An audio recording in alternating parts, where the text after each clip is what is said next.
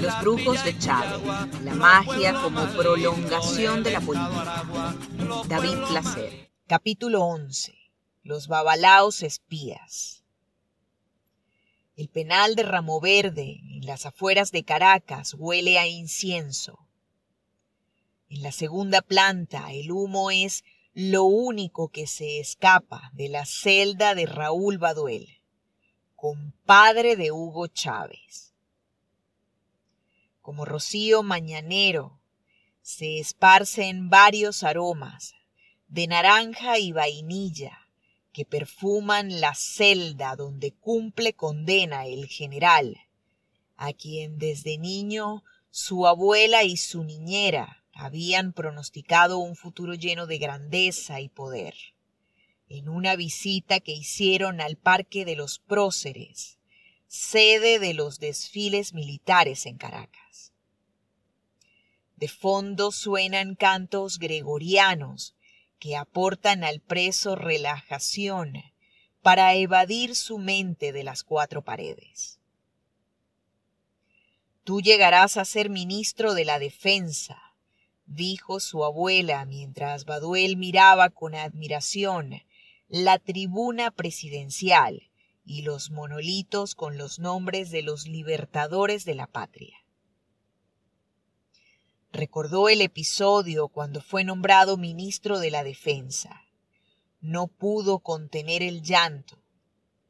Unas lágrimas que fueron interpretadas por el propio Hugo Chávez años después como un reconocimiento de que no mereció tal designación.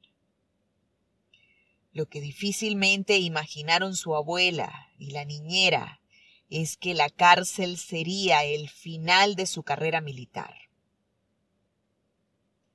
Fue acusado de corrupción después de haber apoyado durante varios meses a los movimientos estudiantiles y de oposición que ocasionaron la única derrota electoral de Hugo Chávez, la del referéndum para modificar sustancialmente los cimientos políticos y económicos del país en 2007. Acudo a la cárcel donde está recluido Raúl Baduel, cuando la seguridad no era tan estricta porque todavía no había ingresado a prisión el líder opositor Leopoldo López. Corrían los días en que el presidente Nicolás Maduro acababa de ganar las elecciones presidenciales. Apenas se cumplía una semana del reñido triunfo. Era la primera visita que recibía el general desde la jornada electoral. Los controles son laxos. La cárcel que acoge a los presos políticos del régimen tiene una pequeña reja que parece bastante vulnerable.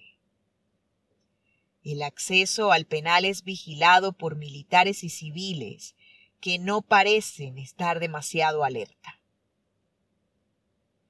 Para ingresar solo piden cédula de identidad y preguntan la relación con el preso, familiar o amigo.